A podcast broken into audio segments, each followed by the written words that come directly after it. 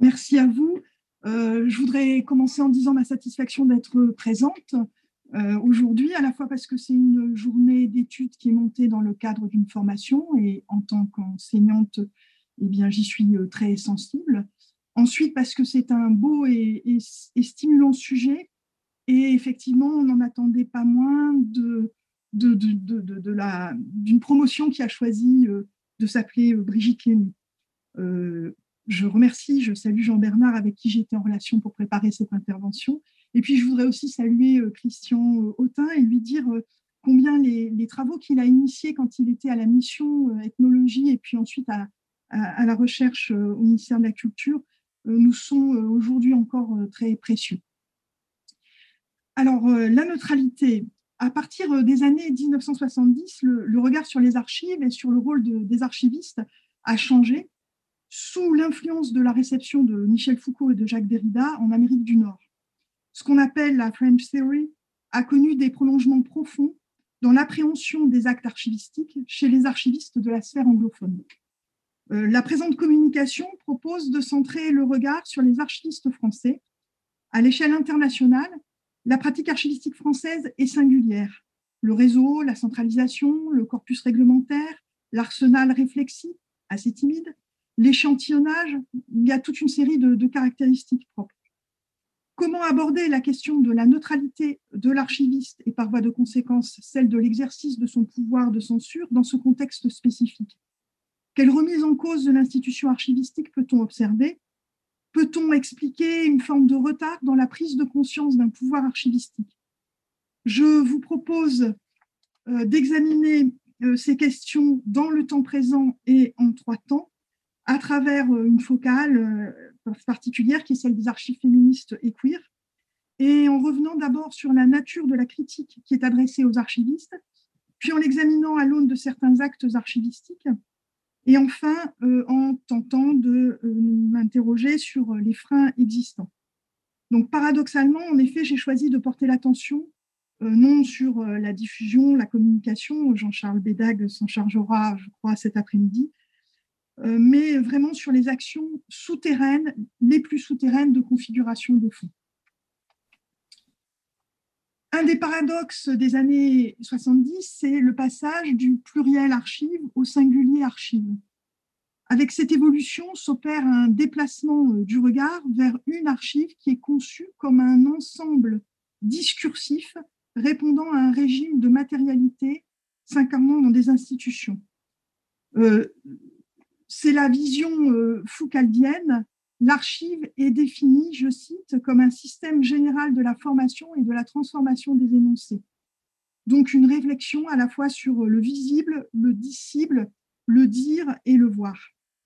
La mise en archive se présente comme un outil de véridiction historique, un instrument de la puissance publique déterminé à servir sa propre histoire, dépositaire de la vérité et condition d'accès à celle-ci.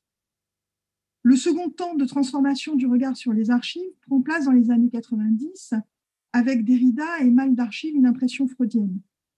Derrida emploie l'expression euh, euh, violence archivale, violence et archive pour désigner les violences exercées par les institutions, toutes les institutions. Néanmoins, euh, il a lui-même appliqué sa théorie à l'institution archivistique en s'interrogeant donc sur le pouvoir de, consignation et sur les personnes qui mettent en œuvre ce pouvoir. Donc l'archiviste, je cite, n'est pas quelqu'un qui garde, c'est quelqu'un qui détruit. Dès qu'il y a une institution, il y a des personnes qui ont une compétence reconnue pour contrôler l'archive, c'est-à-dire pour choisir ce qu'on garde, ce qu'on ne garde pas, ce à quoi on donne accès, à qui on donne accès. Fin de citation. Pour Derrida, l'archive est un lieu performatif et la conservation de la mémoire est la condition de l'expression d'un futur. Quant au mal d'archives, c'est l'effacement des traces, le refoulement, donc le maintien dans l'inconscient de certaines représentations à l'échelle de la société. Ainsi, derrière l'archive, ce qui est interrogé, c'est bien le système de sélection du passé. Euh, l'institution archivistique est mise à l'index en sélectionnant, en décrivant, elle délégitime et ampute ceux qui sont en dehors de la norme, de leurs traces, afin de les priver d'un avenir où celles-ci pourraient être réactivées. Alors, cette French Theory a connu une réception exceptionnelle dans le monde archivistique anglophone particulièrement et euh, chez les théoriciens des archives. À l'étranger, c'est devenu un topic de l'archivistique que de réfléchir aux limites de la neutralité des archivistes. Les archivistes sont des médiateurs et non des sélecteurs désintéressés. Euh, Randall Jimerson, dans Archives Power, compare les archives à des restaurants. Les archivistes proposent aux clients un menu intermédiaire entre la cuisine et le client. Ils conseillent et guident. Et derrière, dans la cuisine archivistique, d'autres archivistes décident des plats qui vont être mis à la carte et les préparent. Les archives postmodernes placent au premier plan l'archiviste, conscient d'une intervention active dans la mise en forme de la mémoire. Elle souligne que la sélection patrimoniale est à la confluence de la nature des institutions, de la subjectivité des individus, du genre et de la position sociale. La question que doivent donc se poser les archivistes est bien à qui donnons-nous la parole et qui réduisons-nous au silence euh, dans les archives? Si l'expression violence archivale apparaît au milieu des années 90, la perception de celle-ci est bien antérieure. Son appropriation dans les milieux académiques et militants s'opère en deux temps, dans les années 80, avec des débuts timides dans les années 70, et euh, surtout euh, à la fin des années 90 et dans les années 2000. Pour la première phase, on notera deux mouvements concomitants de réflexion sur les narrations du passé. Le premier aboutit à la création de centres d'archives politiques ou syndicaux dans les années 80, avec la volonté de faire émerger, à partir d'un travail historique, un, intellectuel organique dans une conception gramscienne. Le second prend racine dans l'histoire des femmes et le constat de leur absence dans le récit national. C'est, je cite Michel Perrault, silence de l'histoire, sont un refus d'entendre et de voir. L'amnésie n'est pas spontanée, c'est un acte politique, comme la conservation des traces. Les conditions de production, d'accumulation et de préservation des traces archivistiques deviennent centrales. Au tournant des années 2000, la question des archives comprises au sens d'une collection d'artefacts faisant trace prend place dans le répertoire de l'action collective. Internet change la dimension. Le modèle du do-it-yourself archiving se répand ponctuellement en France. La relation au passé est transformée dans une volonté de figer le présent dans une logique d'usage militante. Au-delà, la légitimité de l'institution archivistique à collecter des archives privées, à leur faire côtoyer les archives administratives, est mise en cause par euh, certaines et certains activistes qui refusent de cohabiter dans un même silo avec les traces de la violence policière, judiciaire ou médicale exercée à leur encontre, et donc euh, de passer par une définition de leur identité euh, qui est liée à la déviance, l'infamie, pour reprendre Foucault, ou le stigmate. Sur ce point, notons qu'il y a un débat entre militants et militantes. On retiendra que certaines se situent logiquement dans une, clairement dans une logique de contre-archive, donc des archives de seconde génération qui s'inscrivent contre celles de la première génération, les archives institutionnelles perçu comme un instrument de légalisation et d'imposition des rapports sociaux. Alors, quelle traduction peut-on faire dans les actes archivistiques courants? Peut-on cerner concrètement les dilemmes qui se posent et pointer les attitudes professionnelles mises en cause? Du côté de la collecte, on peut faire le constat de nombreuses occasions ratées, comme le refus, par exemple, du fonds du Conseil international des femmes par les institutions archivistiques françaises, plus récemment, en 2017, la polémique autour de la fermeture euh, de la bibliothèque Marguerite Durand, euh, concrétisée par une pétition euh, recueillant 11 000 signatures. En dehors des archives privées, les services publics d'archives à vocation généraliste ont peu manifesté d'intérêt pour certains périmètres de collecte. Le féminisme d'État, perçu à la frontière entre activité militante et mission administrative, est peu archivé. La collecte, dans une majorité de départements, est anecdotique la France apparaît comme sous-équipée en termes de lieux d'accueil d'archives militantes. Et malgré la toute récente, euh, entre guillemets, grande collecte d'archives de femmes centrées sur femmes et travail, peu d'archives privées de femmes semblent avoir été réellement collectées et surtout aucune politique euh, active de rééquilibrage n'a été affichée au plan national. La grande collecte femmes ne semble pas avoir rencontré son public. Le rapport annuel des archives nationales fait état d'une douzaine de contacts en 2018, ce qui est quand même très faible. Entre 2000 et 2010, si on en croit l'état sommaire de la, de la série AP, Archives privées des archives nationales, 32 fonds sont entrés, dont un seul fonds de femmes, le fonds Madeleine Rébellion. Le genre de l'archive est bien une question ouverte. Il faut ici constater un verrou euh, bien sûr difficile à lever, celui des critères à l'œuvre dans la sélection. Comment intégrer le critère émotionnel dans la sélection des archives? Les archives recouvrent en effet deux types de mémoire, pour reprendre Valérie Féché. Une mémoire chaude, avec des types documentaires qui autorisent la subjectivité et l'écriture de soi. Une mémoire froide, les documents institutionnels. Et donc, quelle place pour la mémoire chaude dans la sélection euh, des services d'archives? Et j'ajouterais que dire de la mémoire brûlante euh, On pense ici à tout ce qui tourne autour de la sexualité ou de la pornographie, que l'on cherchera vainement en dehors des archives de police ou de justice. L'enjeu, pourtant, euh, est bien en tout cas du, point de vue des militantes et militants, l'archivage d'une sous-culture, la création d'une archive of feelings, pour reprendre euh, le titre d'un ouvrage d'Anne Zvetkovic. Si des questions se posent au moment de la collecte, que dire des décisions d'élimination ou de réévaluation archivistique? En effet, les destructions sont ressenties comme la violence suprême. Je citerai un épisode récent, celui du projet de destruction des déclarations individuelles d'interruption volontaire de grossesse, un document bien sûr emblématique euh, pour, en tout cas pour les féministes. Donc un projet de réévaluation archivistique des archives nationales en 2017 euh, qui a provoqué une mobilisation intense des milieux militants, de la recherche et des syndicats ce qui a été perçu comme un déni de l'histoire des femmes est venu en fait brouiller le message que les archives nationales avaient pourtant voulu afficher via leurs projets scientifiques et culturels. On partira d'un constat, peu d'archives privées de femmes sont identifiables dans les états de fonds. Cela tient à plusieurs facteurs dont l'archiviste n'est pas toujours responsable, bien sûr, la place juridique et sociale des femmes, le fait qu'elles sous-estiment leur importance et donc l'intérêt à transmettre leurs fonds, par exemple.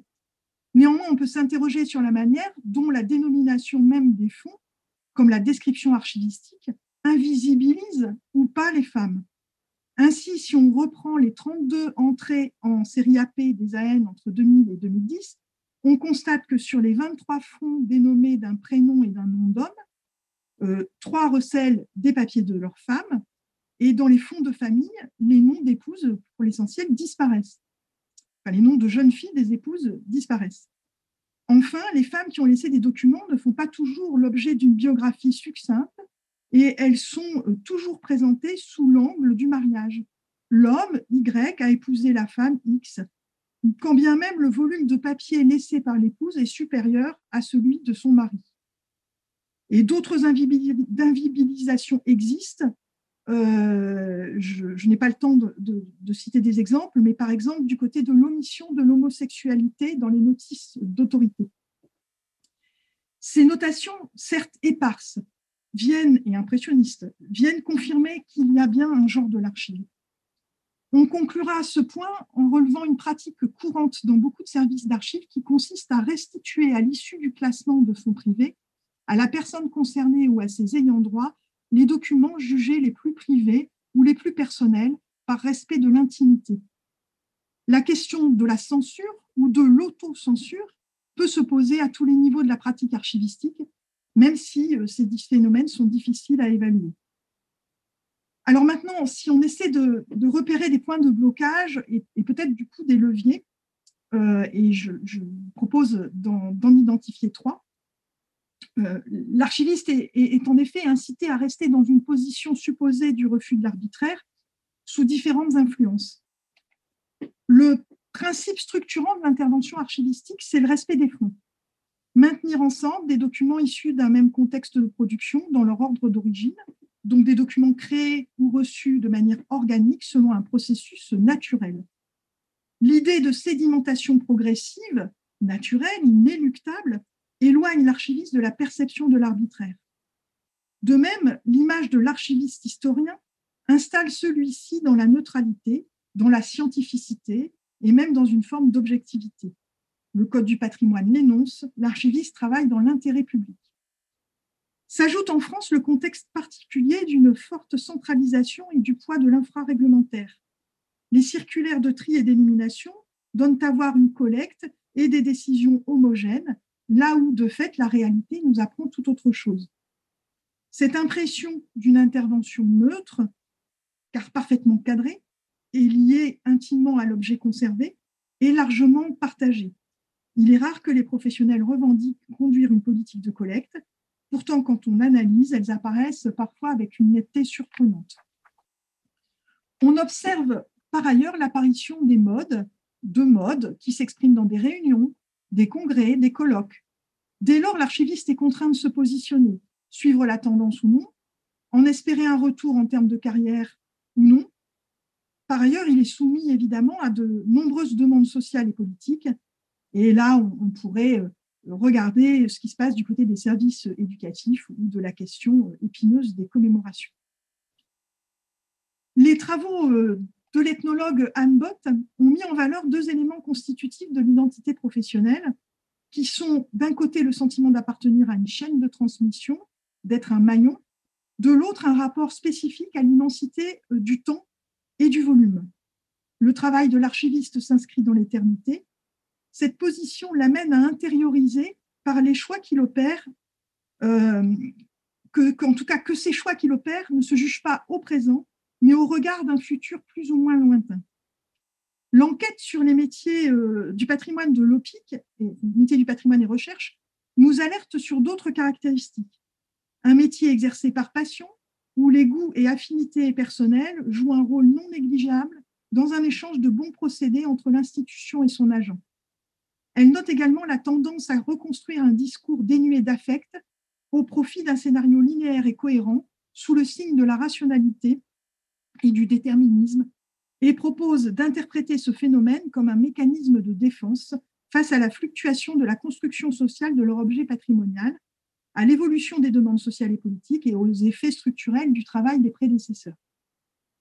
Pourtant, dans une étude qu'une de mes mastérantes, Sandy Guibert, avait réalisée sur le rapport émotionnel aux archives et aux acteurs qui gravitent autour de ces archives, euh, euh, elle a constaté dans, son enquête que euh, ce rapport d'émotion fonctionnait dans tous les actes archivistiques. On relève notamment l'importance de la formation initiale, en histoire ou pas, le nombre d'années d'exercice professionnel, l'intensité des contacts avec les demandeurs et la fréquence de manipulation directe des documents, autant de variables qui jouent dans le rapport émotionnel. Les archivistes, pour se protéger, et satisfaire à des enjeux de connaissance s'abritent derrière une forte technicité qu'ils mettent d'autant plus en avant que l'archivistique est en voie d'autonomisation disciplinaire vis-à-vis de l'histoire. Les évolutions des techniques d'échantillonnage sont révélatrices de cette volonté de légitimer euh, l'action avec, des, avec des, arguments scientifiques, euh, que l'on parle d'échantillonnage en tra, euh, ou que on se réfère au travail d'un historien euh, allemand, Matthias euh, dans le cadre méthodologique sur l'évaluation. Dernière composante d'un ethos d'archiviste, la conviction de devoir protéger les services producteurs et les personnes concernées. Alors, ayant l'éternité devant eux, ils sont prêts à attendre, porteurs du contrôle scientifique et technique et immergés dans des obligations réglementaires et juridiques, ils estiment devoir protéger les personnes concernées, quitte à pratiquer l'autocensure. Je conclurai en insistant sur des évolutions récentes. Le cadre méthodologique sur l'évaluation archivistique, par exemple, qui met fin à l'automaticité des décisions de vie et de mort des documents. La réflexion en cours au sein du Conseil supérieur des archives autour de la transparence de la collecte, ou les commémorations nationales qui viennent d'être séparées du SIAP en janvier 2021, ou encore euh, les actions euh, associatives, collectives, hein, l'action de l'AF, par exemple, vis-à-vis de l'IGI 1300. Ces indices favorables sont euh, également contrebalancés par d'autres inclinations, parfois corporatistes. Les archivistes et l'objet qu'ils sélectionnent et auxquels ils permettent l'accès sont au centre de tensions sociales et d'une multitude de régulations qui mêle l'environnement politique, la demande sociale, mais aussi la théorie archivistique et sa mise en œuvre. Si les archivistes ne peuvent pas agir sur les premiers, ils peuvent en revanche s'emparer des derniers et mettre en œuvre leur propre agentivité. Merci beaucoup, c'était vraiment euh, passionnant. J'ai notamment beaucoup aimé le, le lien qu'on voit bien en position peut-être entre une émotion d'une part, surtout dans un métier qui s'inscrit dans, une éternité avec cette, cette, grande gravité, et de l'autre une technicité qui nous nous semble évidente parce que c'est celle qu'on nous enseigne évidemment, qu'on a, on va pas arriver par les règles, c'est le plus simple, et bien mettre en, en perspective ces différentes dimensions, c'était vraiment très intéressant. Merci beaucoup. Donc, je rappelle que vous pouvez toujours poser vos questions de préférence dans la section questions-réponses, si dans la discussion, si ça pose problème. Et donc, on prendra toutes les questions à la fin lors du temps de discussion. Et je vais donc passer la parole à André Delplèche pour la seconde intervention sur Musée d'anthropologie et de société, le syndrome du politique correct. Euh, donc, euh, là, je rappelle à Salon pour un point technique. Euh, donc, il est possible, euh, en dépêche, de mettre euh, l'écran partagé, donc le bouton vert en bas. Ça vous permettra notamment d'avoir la main pour pouvoir faire défiler les, diapositives. Euh, donc, pendant que vous essayez ces marches, je dirais simplement que ce matin, on a bien euh, vu comment la censure était surtout liée à des sujets sensibles. Et donc, évidemment, des questions comme l'anthropologie et la société cristallisent de nombreuses questions elles peuvent donc être sujet à euh, de nombreux questionnements sur la censure et les différentes actions. Euh, donc, André Despêches, est-ce que vous parvenez à mettre euh, votre... Bonjour à, toutes et à tous. Merci euh, en tout cas aux organisateurs euh, et en particulier à mon, cher collègue Vincent Négri et, de m'avoir invité à participer à, ces débats et à cette discussion qui évidemment est un sujet tout à fait passionnant et, surtout tout à fait d'actualité. Et, je vais en particulier essayer d'illustrer au travers de, quelques exemples y compris des exemples très que j'ai pu vivre personnellement, euh, euh, ce qui peut se passer autour de ces questions de censure dans les musées. Alors j'ai mis musée d'anthropologie et de société. Euh, c'est vrai que la première chose, et on en, discute depuis tout à l'heure, c'est de, de, dire qu'est-ce que c'est que la censure et à quoi en particulier on la reconnaît euh, dans, dans, les nombreuses manières qu'elle a, cette censure de, faire taire euh, ou de faire se taire. Je pense que ce sera important aussi qu'on évoque cet aspect qui a été déjà évoqué d'autocensure. Cette violence de la censure hein, qui peut être ressentie par les gens qui, font l'objet de censure, et notamment on, pense évidemment dans des régimes totalitaires, on voit bien aussi que des fois elle se niche de manière tout à fait beaucoup plus subreptice, euh, insidieuse, euh, et parfois ce ne sont même pas même des, individus qui agitent la censure, la censure mais tout simplement des algorithmes. Euh, vous avez ici euh, cette, cette image hein, qui, je pense, a peut-être été un, peu connue. C'est cette Vénus paléolithique, la Vénus de Willendorf, qui se trouve au musée de Vienne, qui date d'une trentaine de milliers d'années et euh, qui, il y a déjà quelque temps, a été censurée euh, par Facebook. Euh, voilà, au motif évidemment, entre autres, on peut imaginer même si, euh, que c'est une femme nue, etc. Et, et donc une forme de, censure qui, s'est euh, s'est mise dans le débat. De la même façon, la, question du, politiquement correct, hein, le terme qui est devenu un peu à la mode, qui vient qui vient de l'anglais hein, au départ, est souvent dénoncé comme synonyme de bien-pensance, de conformisme, voire de langue de bois. Hein. Le politiquement correct désigne cette manière de parler ou de montrer ou d'agir pour ne déplaire à personne. On adoucit les formulations, les termes ou les expressions qui pourraient heurter un, peu, un public catégoriel. Autrement dit, on, dessine, on désigne de façon non discriminante les catégories ou groupes d'individus. Hein. Alors ça peut être pour des questions d'origine ethnique, de culture, de profession, de handicap, de sexe, d'orientation sexuelle, etc., etc. Je pense que vous avez tous en tête un certain nombre d'exemples. De, hein. On peut citer tout simplement un aveugle qui devient une personne non voyante ou un handicapé qui devient une personne à mobilité réduite. Alors cette euh, histoire de censure et, la crainte du politiquement correct euh, en, quelque sorte pour ne choquer personne. Évidemment, euh, là aussi, ça a été évoqué tout à l'heure euh, par mes, mes, deux prédécesseurs, euh, elle intervient souvent quand il y a la question du sexe. C'est vrai que dans nos sociétés occidentales judéo-chrétiennes, le sexe quand même fait partie de, parfois encore de, ces tabous. Et on voit bien que, que dès qu'il y a une exposition euh, qui va mettre en scène d'une manière ou d'une autre des images ou des propos à caractère sexuel, ça peut susciter des réactions. Et ici, j'ai pris un exemple que j'ai pu connaître quand j'étais au musée du Quai Branly. C'est cette exposition d'il y a quelques années, donc en 2010, Sexe, mort et sacrifice dans la religion mochica. La mochica, c'est un peuple qui vivait sur la côte du Pérou entre 0 et 600 de notre ère et qui, euh, en particulier, avait euh, cette euh, habitude de réaliser des, des, céramiques, notamment que nous, les Occidentaux, considérons comme à caractère érotique. Effectivement, au premier abord, on peut y voir des scènes érotiques, mais le commissaire de l'époque, Steve Bourget, le titre l'évoque, montrait comment tout ça s'inscrivait dans un imaginaire et dans une culture complètement différente de la nôtre, où la sexualité était liée à la mort, au sacrifice, etc. Mais le fait est qu'il y avait un certain nombre de, scènes euh, à caractère euh, euh, pouvant susciter des réactions, et donc à l'entrée de l'exposition, la direction du musée du Quai Branly avait jugé bon d'écrire que certaines scènes et certains objets pouvaient choquer le public. Euh, ça se produit euh, dans d'autres domaines. Et là, euh, je vous montre un exemple que j'ai eu l'occasion de vivre. Vous avez ici sous, sous, les yeux une statue qui fait environ 85 cm de haut, en bois, qui appartient à la culture des Taïnos, qui étaient des habitants amérindiens qui vivaient dans les Grandes Antilles à l'arrivée de Christophe Colomb. Cette pièce qui est dans des mains privées actuellement se trouve une pièce d'une valeur exceptionnelle, elle est environ du XIVe siècle, et euh, dans le partenariat que le Quai Branly a eu avec le Louvre d'Abu Dhabi, euh, à un moment, il m'a été euh, demandé qu'on propose au Louvre d'Abu Dhabi l'acquisition de cette œuvre qui était hors, des prix que pouvait payer le Quai Branly. C'était une pièce qui, qui, se chiffrait environ 5 millions d'euros.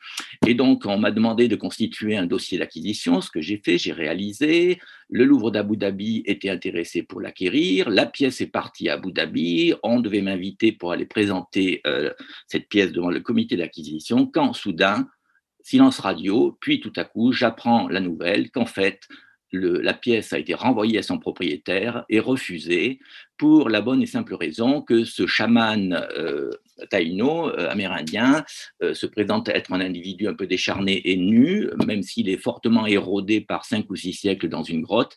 Vous voyez dans le gros plan à droite, il se trouve que ce chaman a un sexe masculin, un petit peu en érection, rien de très provocateur, mais suffisant pour que Abu Dhabi refuse d'acquérir cette, cette pièce. Donc on voit bien que la question la question du, sexe euh, est, un sujet qui vraiment euh, est omniprésent et, souvent euh, fait, débat.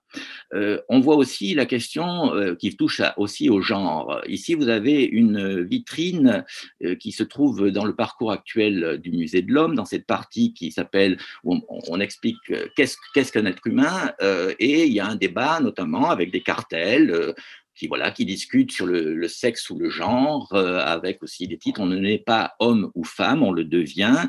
Et par exemple des textes qui disent euh, les différences biologiques entre les sexes sont marquées socialement. Être une femme ou un homme, ce n'est ni une simple donnée naturelle qui serait indépendante des cultures, ni une construction seulement sociale qui serait indépendante des conditions biologiques dans tout, voilà, etc. Dans toutes les sociétés, la vie sexuelle fait de faite de désir, de plaisir, de reproduction est soumise à des normes, des règles et des interdits. Eh bien, euh, euh, de temps à autre, il m'est arrivé de recevoir des emails, voire des courriers euh, de personnes scandalisées que dans un musée d'État, un musée national, on puisse un petit peu interroger cette question de sexe ou de genre, évidemment, de, la part de personnes qui sont absolument choquées, qui considèrent que le sexe est déterminé par la biologie, par la et, et qu'il y a d'un côté les hommes, de l'autre côté les femmes, point, pas de discussion, et donc euh, qui protestent et demandent à ce que ces textes euh, puissent, par exemple, être euh, enlevés. Euh, c'est un petit peu la même chose et euh, quand on, commence à toucher un petit peu au sacré ou en tout cas à certaines interprétations et là aussi quand on se positionne dans un discours euh, scientifique, je n'irai pas dans un musée comme le nôtre jusqu'à parler des, débats qui peuvent avoir lieu notamment aux États-Unis autour du créationnisme versus la, théorie de l'évolution ou l'évolution, mais nous-mêmes aussi dans, dans, ce musée du Trocadéro, il y a une vitrine où nous interrogeons un petit peu ce qu'est la naissance c'est comme quoi, évidemment, la conception d'un petit homme est, autant culturelle que biologique, et euh, en expliquant évidemment qu'on est issu de la reproduction sexuée, mais aussi d'un contexte familial, religieux ou culturel, avec euh, toute une série, notamment dans des cultures, de parts symboliques euh, dans l'histoire de la procréation. Et évoquant aussi que selon un certain nombre de sociétés, y compris euh, la religion chrétienne, voilà, pour transformer un fœtus en enfant, il peut y avoir des interventions extérieures et parfois donc euh, d'esprit, d'ancêtres ou de divinité Donc là aussi, euh, parfois, débat, discussion euh, autour, par exemple, de, ce cartel bah, qui évoque dans la religion chrétienne, voilà, la, Vierge Marie a pu donner naissance à Jésus sans l'intervention d'un rapport charnel, voilà, et que c'est évidemment un des dogmes du catholicisme. Cette question du sacré, évidemment, elle, est très présente, et, mais je ne vais pas aller plus loin puisque je sais qu'il y a d'autres interventions, notamment de la part d'Émilie Salaberry et de Jessica Delargy, qui en parleront euh, évidemment tout à l'heure, je pense sans aucun doute, à propos euh, des cultures autres que la nôtre. Euh, la question dans le droit fil de ce que je viens de dire sur la sexualité, sur le genre et autres, évidemment, il y a la question du corps humain et, de sa monstration en musée. Là aussi, on voit euh, évoluer les choses et si euh, autrefois, euh, il n'y avait strictement aucun problème à, présenter dans des musées des vitrines avec des squelettes, avec des restes humains. On voit aujourd'hui euh, combien euh, cette question se pose. Ici, dans une, de nos vitrines, où on interroge un petit peu qui nous sommes et on remet le, corps humain et l'être humain à la fois dans, son positionnement dans le règne de la nature, hein, comme primate, mammifère, vertébré, etc., et puis évidemment comme être de culture. Bon, il y a deux squelettes, d'un homme et d'une femmes qui, sont là. Pas trop de questions et de débats autour de ça, mais euh, quand euh, dans une vitrine euh, ou un, lieu on évoque la mort et la mort dans les différentes sociétés est présentée cette momie Chachapoya qui vient d'une culture précolombienne du Pérou, voilà qui date d'environ 1000 ans, cette célèbre d'ailleurs momie qui est susceptible d'avoir inspiré Edouard Munch pour son tableau Le Cri. Euh, le parti pris à la création du musée, où, je ne me trouvais pas, je, suis arrivé euh, deux ans après l'ouverture de, la rénovation du musée de l'homme, de très nombreux débats ont agité euh, l'équipe des conservateurs pour savoir si c'était décent ou, ou convenable aujourd'hui de présenter une œuvre comme celle-ci. Et euh, très franchement, c'est un débat qui, est récurrent et sur lequel nous nous interrogeons effectivement dans, tout un contexte de, réflexion sur, sur la monstration du corps humain et en particulier des restes de, défunts.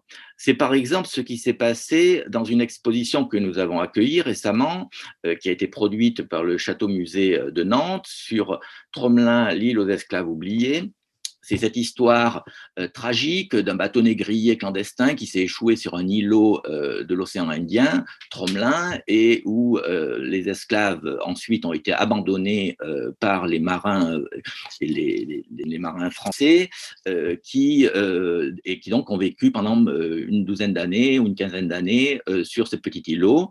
Euh, les fouilles archéologiques ont révélé notamment quelques sépultures, euh, mais en discutant avec à la fois euh, les, les, commissaires de l'exposition et aussi les personnes engagées autour de cette histoire, il a été décidé de ne pas présenter les restes humains. Et vous voyez ici l'installation faite avec l'INRAP en particulier, simplement d'une photo des restes humains découverts donc sur le, le, bas de la diapositive. je pense aussi peut-être que mon collègue qui me succède, Damien Leroy, évoquera un certain nombre de, questions liées à l'esclavage. Là, moi, c'est juste par rapport à la question de montrer des restes humains ou pas. Euh, petit à petit, évidemment, on arrive aussi à la discussion aujourd'hui qui fait débat euh, de, présenter euh, dans les vitrines, dans les discours muséaux, un certain nombre de restes humains. Je pense que certains d'entre vous connaissent la galerie d'anatomie comparée au Jardin des plantes, euh, qui, peut, qui peut représenter un certain nombre de, de restes humains sous des formes diverses et variées. ici en particulier, voilà, dans une vitrine qui évoque le développement de, la médecine, de la connaissance de l'anatomie du corps humain, euh, avec notamment des cires anatomiques, j'en dirai un mot après, mais on a aussi euh, quelques exemples de fœtus ou de bébés, voire de siamois, euh, qui évidemment, là aussi, montrent montre un certain nombre d'images et de vestiges qui, qui, euh, qui aujourd'hui suscitent débat. Et euh, bien sûr, je pense que tout le propos de la journée, c'est de voir est-ce que on montre ceci, est-ce qu'on ne le montre pas. Il y a les réactions qu'on peut recevoir qui, quand même, rappelons-le, sont très limitées en nombre enfin aussi sur les livres d'or, on a un certain nombre de, réactions de ce genre, de personnes qui peuvent être choquées, et puis euh, aussi euh, le besoin d'éducation et, la démonstration scientifique, évidemment, de qui nous sommes, notamment sur le plan, sur le plan biologique. La question de ces euh, restes anatomiques me paraît très intéressante au travers d'images comme celle-ci, euh, vous avez euh, en, bas donc une, une tire anatomique que j'ai prise dans un exemple qui se trouve à Florence, mais on a les, on a les mêmes, si je puis dire, au Muséum national d'histoire naturelle.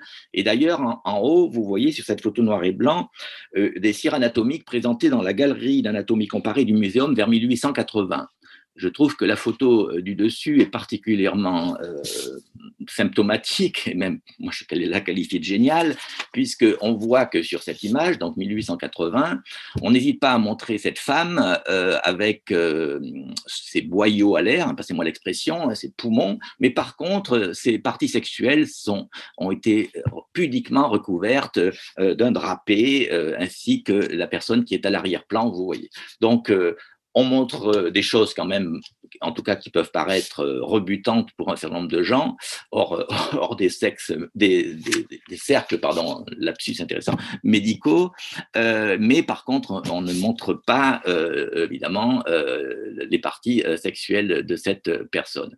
Et vous avez sans doute en tête, ou vous avez entendu parler de cette exposition qui, a, fait le tour de la planète, qui a été interdite en France. Hein, donc euh, euh, cette exposition euh, Our Body qui présentait des restes humains, donc de véritables restes humains qui avaient été plastifiés par un, procédé dont je ne me rappelle plus les détails, découpés, enfin voilà. Et donc ça avait suscité réaction en France qui avait débouché tout simplement sur l'interdiction de l'exposition considérant qu'elle était euh, n'était pas euh, qu'elle devait être censurée pour le coup et alors que par exemple j'ai pris cet exemple au hasard dans la presse à Genève elle a été présentée mais vous voyez ça a suscité euh, des réactions et des polémiques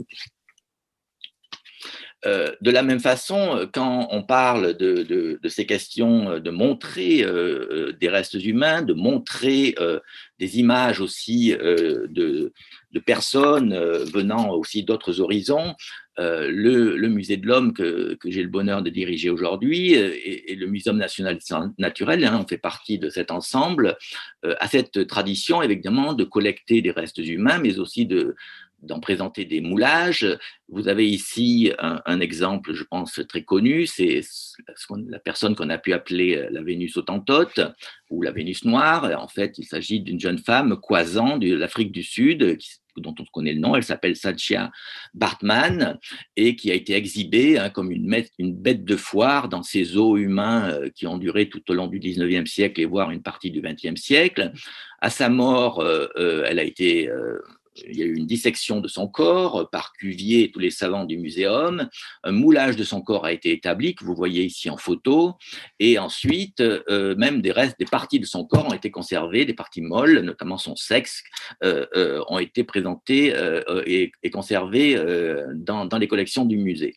la photo de gauche est une photo dans la galerie d'anatomie comparée au muséum vers 1880 la photo n'est pas très nette, mais vous observerez néanmoins qu'on a remis un petit cache-sexe euh, pour, cette, euh, pour cette dame. Euh, ensuite, la photo au milieu, c'est une photo en 1937 au Musée de l'Homme. Là, cette fois, elle est complètement nue et même éclairée d'une manière assez crue dans une des vitrines du musée de 1937. Et à droite, c'est une exposition beaucoup plus récente au Musée de l'Homme où vous voyez donc qui, exposition qui présentait euh, euh, cette, histoire des exhibitions hein, de, sinistres, de sinistre mémoire, vous voyez que la même, statue, le même moulage est présenté dans une boîte dont on ne voit que la tête et le corps euh, de, cette personne est, revêtu et caché par un, drapé. Et plus récemment encore, c'est intéressant de voir l'évolution puisque une artiste Chantal Loyal de la compagnie Diffé Caco a fait un spectacle qui, a pu tourner en France et, à l'étranger, et en particulier dans les Outre-mer français. Ici, c'était au Musée de l'Homme, une représentation qui s'appelle On t'appelle Vénus, où elle rejouait évidemment euh, la, tragique histoire de, cette jeune femme Croisant donc, qui a pu euh, être exhibée. Euh, là, ça me permet une transition vers les débats actuels et là aussi euh, qui ont fait la une de l'actualité, qui sont tous ces mouvements autour de, Black Lives Matter et, de la revendication d'enlever un certain nombre de statuts qui, témoignaient ou rappelaient l'histoire coloniale et particulièrement l'histoire tragique de l'esclavage, l'esclavage africain destination des Amériques ou dans l'océan Indien et, euh, toutes les statues qui ont pu être abattues ou qui continuent de l'être. Euh, il est intéressant, par exemple, d'observer effectivement l'évolution que cela donne dans des musées. Ici, c'est un exemple que j'ai pris au British Museum. Euh, le buste que vous voyez, le buste de Hans Sloan, le, le, fondateur du British Museum euh, au XVIIe siècle, qui jusqu'à présent était mis sur un piédestal dans le musée et présenté comme voilà un personnage illustre en tant que fondateur du musée de l'homme. Ce que les gens savaient moins, en tout cas qui n'était pas marqué dans le musée, c'est euh, son, rôle euh, dans l'esclavage, et notamment le fait qu'il soit un propriétaire d'esclaves. Et donc, euh, il a été cette fois installé dans une vitrine avec, vous le voyez, un certain nombre de cartels et d'informations, où donc on le présente comme médecin, collectionneur, érudit, philanthrope et propriétaire d'esclaves. Et puis, il y a un podcast sur sa vie voilà, qui reconstitue, qui remet ça tout cela en contexte pour resituer cette, cette personne. Mais euh, je vais arrêter là pour l'esclavage, euh, puisqu'on en parlera, euh, Damien Leroy en parlera un peu plus tard. Les, musées, évidemment, dont, qui, m'intéressent ici, ont une histoire et qui s'inscrit dans un temps long, sur, deux siècles, et en particulier le, dernier siècle.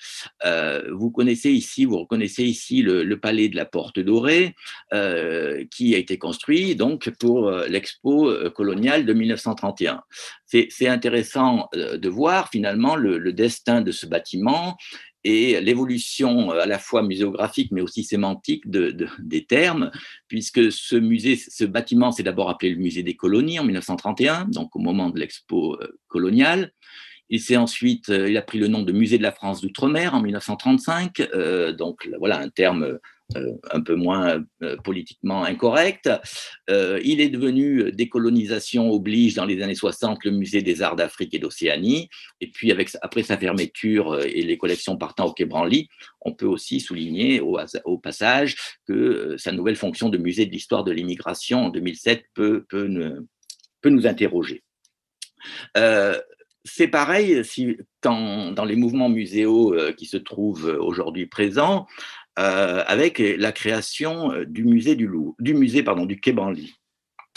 Je ne veux pas être trop long parce qu'il y aurait, je pense, matière à en discuter euh, beaucoup, mais vous vous rappelez sans doute qu'au moment de la création du musée du Quai Branly, il y a eu d'abord la création du pavillon de session qui a fait l'objet d'une campagne avec ce genre d'affiche Ensemble Louvre où voisinait une statue ou une œuvre d'Amérique, d'Asie, d'Océanie euh, ou d'Afrique euh, aux côtés d'œuvres qui sont qui étaient euh, qui sont toujours d'ailleurs au Louvre.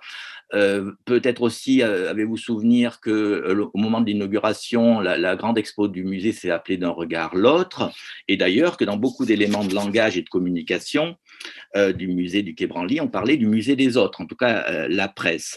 Et puis sinon, il y a eu ce terme qui a eu un succès notamment dans les médias, c'est la question du musée des arts premiers.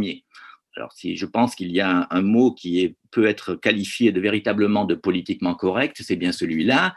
C'est qu'évidemment, aujourd'hui, on ne peut plus dire art primitif ou art tribal, quoique ces termes euh, continue d'être utilisé notamment dans le marché de l'art. Et donc, euh, euh, la presse s'est emparée de cette notion d'art premier qui, ne veut strictement rien dire. C'est vraiment un, terme à proscrire.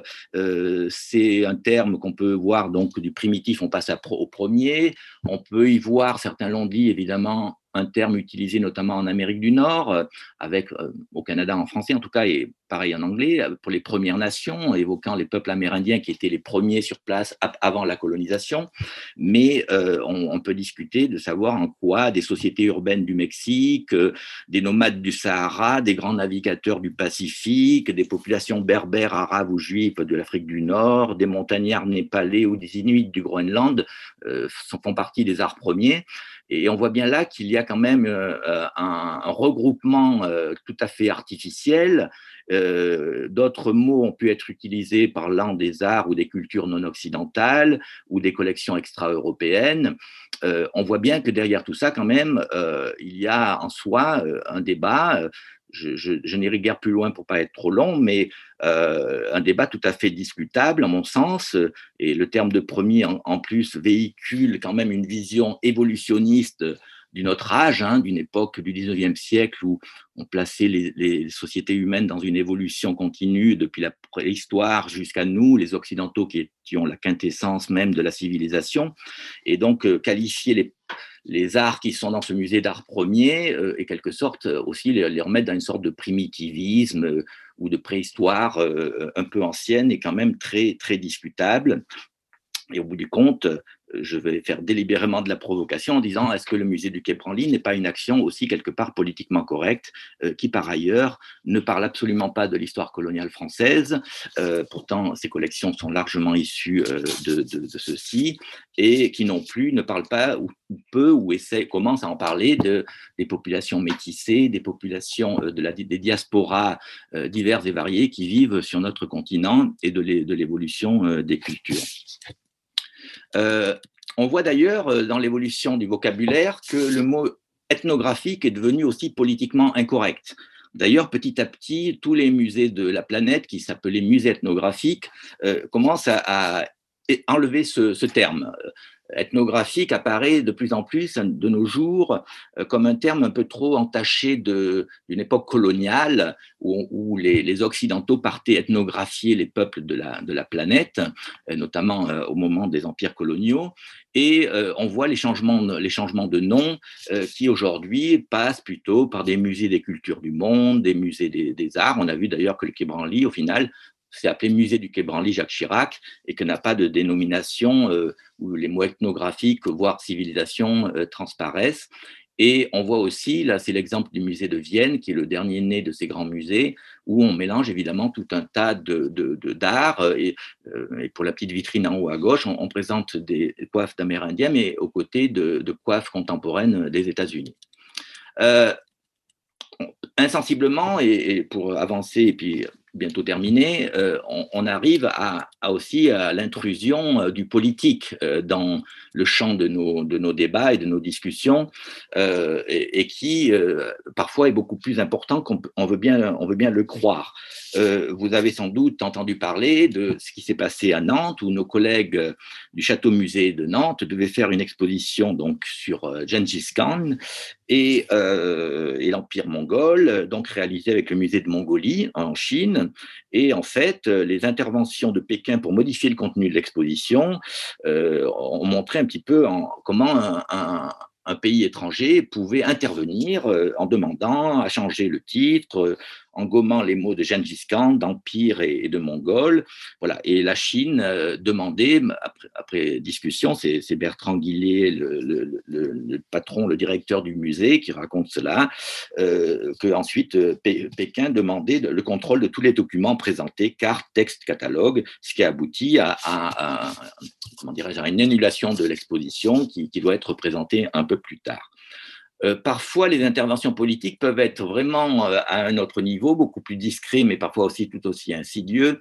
Ici, vous avez le mur des langues au musée de l'homme, euh, où en tirant donc sur les langues qui vous apparaissent, vous entendez un locuteur de la langue dite parler. Alors, on, a choisi un certain nombre de, langues de la planète, des, langues en voie de disparition, d'autres des langues comment dirais-je, beaucoup plus communes, et en particulier le russe était présent et nous avons reçu une intervention avec une lettre de l'ambassade de, Russie, euh, considérant que le texte qui était lu euh, à cet endroit-là n'était pas correct, était quelque part euh, tout à fait vexatoire et, indigné l'Union, la, Russie, et, nous demandant d'enlever, tout en respectant évidemment notre liberté, euh, considérant qu'il se sentait offensé, il nous a été demandé d'enlever euh, la parole dite. De quoi s'agissait-il? Il se trouve qu'au Musée de l'Homme, une chercheuse aujourd'hui à la retraite, euh, qui est née, a vécu en Union soviétique dans les années 50 et 60, mais d'origine ukrainienne, expliquait dans ce dans ce qu'elle a lu, euh, que quand elle était enfant, elle était à l'école en Union, soviétique, donc, et qu'on lui apprenait le russe et qu'on dénigrait la langue ukrainienne. Voilà, c'était un petit peu son propos. Et donc, il a été euh, demandé euh, par l'ambassade de Russie de retirer ce texte, ce que nous avons fait après débat et qui, qui soulève un petit peu la question des pressions et la question aussi des injonctions de, nos hiérarchies. On pourrait donner d'autres exemples, mais j'ai déjà été peut-être assez long sur la question des cartes, hein, avec des incidents, notamment, je me rappelle au Quai Branly, euh, de la République argentine, considérant que sur une expo sur la, la Patagonie, la carte d'entrée mentionnait les îles Falkland comme appartenant au Royaume-Uni, et vous savez que c'était un débat, et considérant qu'il fallait mettre île Malouine ou Islas Malvinas à la place de île Falkland. Euh, parfois, on en arrive à l'autocensure. Hein. Euh, et c'est là aussi, je trouve qu'aujourd'hui, nous vivons un moment particulièrement délicat et je pense que les générations que vous êtes, ceux qui allaient travailler dans les musées en particulier, mais au-delà, allaient être confrontés à ça, c'est à la question de l'autocensure. Euh, il y a un an, nous avons fait une exposition au Musée de l'Homme qui s'appelle Je mange donc je suis. La première partie interrogeait le rapport du corps et de l'individu à la nourriture et, euh, l'équipe, mon équipe, avait euh, eu l'idée notamment dans une section de présenter euh, cette robe de, viande de Jana Sterbach, Vanitas, qui, est constituée donc de viande de bœuf cru cousue sur un mannequin. Euh, évidemment, c'était tout à fait intéressant. Euh, et puis ça tombait, voilà, à la fois évidemment sous un aspect un peu provocation, mais bon, provocation mineure, eh bien, là aussi, il nous a été demandé de ne pas mettre cette, cette, cette robe euh, sous prétexte, évidemment, que ça pouvait susciter des réactions, et notamment des réactions violentes à une époque où certaines manifestations euh, véganes. Euh, ça nous amène à, à, parler de ce terme, cet anglicisme qui est survenu dans notre paysage, la cancel culture ou la culture de l'annulation, et évidemment, euh, parlant de censure et de politiquement correct, je ne pouvais pas m'empêcher de montrer un dessin de Charlie Hebdo. Euh, c'est ce, ce, dessin, voilà, où on voit des, des, petits ours qui se font des bisous partout, et puis le palais du style parallèle, l'ambassade du ressenti, euh, l'Institut des offensés, etc. C'est évidemment l'apparition d'un nouveau champ de bataille euh, où on se, bagarre sous forme de désaccord, euh, les actions en question pouvant aller quand même très très loin, de la critique à l'insulte, au cyberharcèlement, au boycott, euh, ou, comme on l'évoquait, au déboulonnage de statuts. Alors bien entendu, euh, il faut le remettre dans son contexte et, il y a beaucoup à dire, sans aucun doute, c'est les représentations et, qui a la parole, euh, les, majorités dominantes ou une certaine catégorie de la population. Euh, et, on peut comprendre que de la part de certaines communautés ou de certaines, certains groupes de, de toute catégorie, euh, il y ait à débattre. Hein, et les mouvements Black Lives Matter et aussi MeToo sont évidemment tout à fait importante et à signaler. Mais voilà, c'est de voir jusqu'où jusqu'où on peut aller euh, dans, dans ce parfois ce, lynchage médiatique qui peut arriver quand même à des drames dans un certain nombre de cas, ou en tout cas euh, à, un politiquement correct qui devient de, de plus en plus euh intéressant. C'est intéressant quand on se promène sur Internet d'ailleurs de voir si ça vous intéresse que vous avez des, des, formations euh, toutes, prêches, hein, toutes prêtes, euh, coach éloquence, voilà, qui, qui, vous explique la rhétorique du politiquement correct, du, euh, de la, de la, de l'art de la périphrase au lissage du langage. Et évidemment, je pense que comme scientifique, comme responsable d'institutions publiques, et se pose à un moment donné, effectivement, euh, le, la question de la, notre prise de parole et de, de ce que l'on peut dire au nom de la science, au nom d'un certain nombre de, règles euh, qui sont dans notre société, tout en respectant les lois, mais euh, c'est un petit peu de où on met la, frontière et le curseur dans, dans ce que l'on peut, ce que l'on peut dire. Euh, euh, de ce point de vue-là, on arrive aussi à des situations, après tout, il faut aussi balayer devant sa porte et regarder les choses qui, se présentent. Euh, le musée de l'homme qui a été rénové et réouvert ses portes en, en, 2015, créé par Paul Rivet en 1937, évidemment, à lui tout seul porte un nom qui suscite débat aujourd'hui, même si on a changé notre, notre graphie avec un H qui rentre dans le haut, qui est censé symboliser un petit peu l'homme et la femme. Même si on précise qu'il s'agit du musée de l'homme avec un grand H. Euh, évidemment, ce titre aussi euh, devient politiquement incorrect. et au moment de la réouverture, un certain nombre de, prises de parole ont été euh, de, demandées de changement de ce nom. Et de temps à autre, je reçois un mail ou un courrier évoquant cette, cette question. Et je pense qu'un jour ou l'autre, il va falloir se poser cette question même si la marque, excusez du terme, Musée de l'Homme avait été gardée en 2015 parce que effectivement, euh, pour les visiteurs, pour euh, les Parisiens, les Français, mais aussi dans le monde entier, le Musée de l'Homme a une réputation euh, importante, mais on voit bien que ce terme devient compliqué. Et il suffit de voir ce qui vient de se passer très récemment à San Diego, en Californie, où nous avions aussi un Museum of Man, et donc les, les dirigeants du Museum of Man de San Diego euh, ont changé leur nom et l'ont rebaptisé Museum of Us, musée de nous. Euh, donc, vous voyez avec d'ailleurs euh, l'affiche et, la communication qu'il y a pu avoir autour de ça, où on voit deux personnes, une qui raye le, le, man et une autre qui écrit le, le us c'est intéressant de voir que ce changement de nom euh, en Californie, de, autour du Museum of Man, a suscité des réactions euh, aussi inverses. Un tas de gens ont trouvé ça très très bien, et une large majorité, en tout cas le peu que j'ai regardé de la presse à l'époque, euh, était favorable à ce changement. Mais évidemment, il y a aussi un certain nombre de personnes qui ont contesté ce changement et en disant qu'on rentrait dans un, politiquement correct et, et, que ça devenait un petit peu, un petit peu compliqué. Voilà, euh, pour terminer, je voulais aussi terminer par une, caricature, euh, évidemment. Euh, je crois que sur, ces débats-là, effectivement, nous, sommes à un moment où la question du politiquement correct est, un vrai, vrai sujet au quotidien de nos, de nos travaux. Je pense qu'on peut l'élargir largement à beaucoup d'autres musées. On a vu les débats dans l'art contemporain, notamment en particulier. et, et, je pense que comme professionnel de, de, ces, de ces lieux et comme professionnel du patrimoine ou des musées, euh, je crois qu'on a un travail de vigilance collective à réaliser euh, et en particulier à démasquer ce qu'on certains ont pu appeler les nouveaux censeurs euh, et parce que souvent effectivement on, on, a des choses insidieuses et que entre la censure officielle de l'État qui a été évoquée ce matin en introduction, notre hiérarchie qui peut nous imposer des choses, l'autocensure qu'on peut soi-même se pratiquer pour ne pas avoir d'ennui ou pour ne pas être provocateur ou voilà par souci d'apaisement, euh, il faut, je pense, vraiment euh, agir avec expertise et professionnalisme. Et, aussi, euh, je pense que le terme de compétence institutionnelle doit se poser à un moment donné, parce que sinon, on va glisser insidieusement euh, de la, du syndrome du politiquement correct, comme j'ai nommé cette, euh, cette intervention, à la dictature du politiquement correct, où finalement, au final, euh, on ne pourra plus rien dire, on n'osera plus parler de quelque sujet que ce soit, sans parler évidemment de le scientifique qui s'exprime voilà, peut-être appartenir à une communauté donnée, mais il est dans une communauté qui est une communauté de chercheurs et il peut aussi parler de sujets qui ne le concernent pas directement, pour être très clair et dire les choses autrement, c'est pas parce que je suis un homme blanc euh, plutôt senior euh, qu'il m'est interdit de parler de sujets de population autre ou de d'autres personnes d'autres genres, euh, évidemment avec tout, le respect qu'il se doit, mais aussi avec la compétence et l'expertise que moi-même et les équipes qui travaillent avec moi, par exemple, au sein du Musée de l'Homme, euh, peuvent, peuvent faire.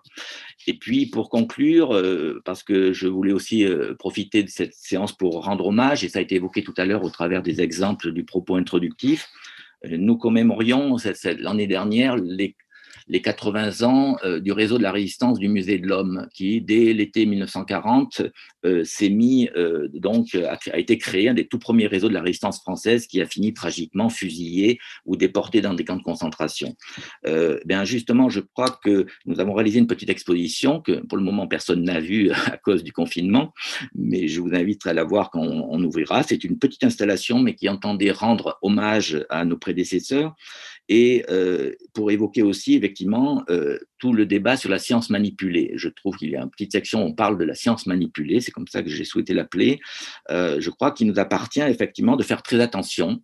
nous sommes évidemment dans un contexte politique, dans un contexte culturel, un contexte social aujourd'hui avec cette crise sanitaire. Et effectivement, restons vigilants. C'était un petit peu le, le mot qu'avait Paul Rivet, qui, avec ses prédécesseurs, avec un petit groupe de personnes, avait créé dans les années 30 le comité de vigilance des intellectuels antifascistes. Je pense que sans faire de la politique, mais simplement en faisant notre métier de professionnel du patrimoine, il importe que soyons vigilants et que nous défendions aussi les projets et les discours sur les sujets qui nous occupent aujourd'hui. Voilà, je vous remercie. J'espère ne pas avoir été trop long. Merci beaucoup. Donc, euh, comme j'ai dit tout à l'heure, euh, euh, on pourra échanger dans tant de discussions commun. Merci beaucoup pour ces éclairages. On a bien vu comment le fait de faire rentrer quelque chose dans le patrimoine, on peut déjà avoir en tête toutes les autres étapes, comment on va l'exposer, comment on va le, diffuser. Donc, on pourra sans doute revenir dessus dans les questions. Et donc, je vais tout de suite laisser la parole à Damien Leroy, conservateur du patrimoine et la de l'archéologie, pour nous parler cette fois euh, de, la, de la révélation du patrimoine censuré avec l'exemple de l'archéologie de l'esclavage. D'abord, je remercie les organisateurs de m'avoir euh, proposé d'intervenir euh, dans cette journée d'études sur un sujet que je connais un peu pour avoir été exercer des fonctions de conservateur régional de l'archéologie en Martinique entre 2014 et 2018, et donc de m'être un peu familiarisé avec le sujet qu'on m'a demandé d'aborder on, parlait de dates symboliques. Euh, il y a beaucoup de symboles en matière d'esclavage et de mémoire de l'esclavage. Je veux juste indiquer qu'aujourd'hui, nous sommes le 4 février et c'est la date anniversaire de la première abolition de l'esclavage par la Convention nationale qui est intervenue le 16 février en 2, donc le 4 février 1794. Première abolition qui n'aura pas de suite, puisque euh, l'esclavage sera rétabli en 1802 et il faudra attendre le milieu du 19e siècle, 1848, pour avoir une abolition définitive de l'esclavage dans les colonies françaises. Alors, je voulais revenir sur, euh, cet événement de 1848. Euh, donc, euh, révolution en février, application de Louis-Philippe, installation du gouvernement provisoire de la Seconde République, et puis décret d'abolition pris par le gouvernement provisoire le 27 avril, et qui doit être rendu applicable dans les colonies françaises l'abolition ne prenant effet qu'à compter de la promulgation de ce décret dans les colonies françaises. Et pour ce faire, le, gouvernement provisoire va envoyer un commissaire qui s'appelle. Alors, je, vais prendre beaucoup d'exemples martiniquais, pas exclusivement, mais, mais, un certain nombre. Et en Martinique, c'est un commissaire général, c'est un gouverneur de la Martinique qui s'appelle Auguste François Périnon, qui est un petit-fils d'esclave, et qui euh, va, euh, le 26 mars 1848, publier dans le journal officiel de la Martinique un billet où il dit ceci Bientôt, il n'y aura plus aux colonies ni maîtres ni esclaves, ce sont des citoyens nouveaux que la République va donner à la France. Aux Noirs, nous recommanderons la confiance, la confiance dans les Blancs, la confiance dans les Noirs et à toutes les classes la confiance dans le gouvernement. Aux uns, nous recommandons comme un devoir de concitoyens le plus entier du passé. Aux autres, la préparation la plus sincère, la plus loyale de l'ère nouvelle dans laquelle nous avons entré. Patience, espérance, union, ordre et travail, c'est ce que nous recommande à tous cette grande devise de la civilisation, ordre, liberté, fraternité, soit celle de tout le monde, noir, jaune et blanc. Euh, cette phrase est essentielle. Nous recommandons comme un devoir hein, de bons citoyens le, plus entier oubli du passé. Euh, voilà, la République a fait son œuvre, elle a instauré le suffrage universel, elle a aboli l'esclavage, il y a eu des esclaves, il n'y en a plus, c'est du passé, on n'en parle plus, on tourne la page. Ça va donner naissance au développement d'une une représentation en fait euh, d'une mémoire abolitionniste extrêmement prégnante qui va être euh, énormément euh, matérialisée par le personnage de Victor Schellcher. Victor Schellcher était sous-secrétaire d'État aux, colonies et c'est lui qui est l'artisan du décret d'abolition. Mais la République en fera un usage quand même très particulier en mettant en exergue cette personnalité et ça va donner lieu à un, courant qu'on a appelé le Schellcherisme. Ce n'est pas la personnalité de Victor Schellcher qui nous oppose, c'est l'usage qui est fait du rôle qu'il a joué. Et notamment à Fort-de-France, vous avez cette statue qui existait encore euh, jusqu'au mois de mai dernier, où on voit euh, Victor Schellcher qui représente un peu la République émancipatrice, qui libère l'esclave, qui lui est représenté sous le trait d'un enfant. Il a encore les chaînes qui pendent à ses poignets et à ses chevilles. Et on va euh, l'élever vers la civilisation. Victor Schellcher était aussi un fervent partisan de la, colonisation, puisqu'il fallait que les que les nations européennes fassent œuvre civilisatrice auprès des autres peuples monde. Vous voyez, le 22 mai dernier, cette statue a été déboulonnée et mise à terre. Ça a beaucoup heurté un certain nombre de, personnes qui considérait que Victor Schœlcher était réellement un héros national qui, devait, qui a d'ailleurs sa sépulture au Panthéon.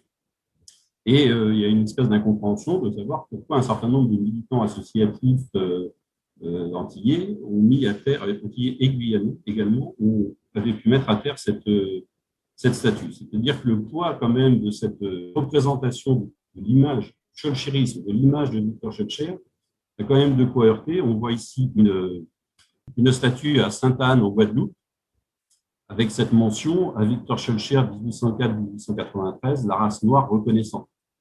C'est un vocabulaire euh, quand même qui a, on peut s'étonner qu'il persiste encore dans l'espace public aujourd'hui.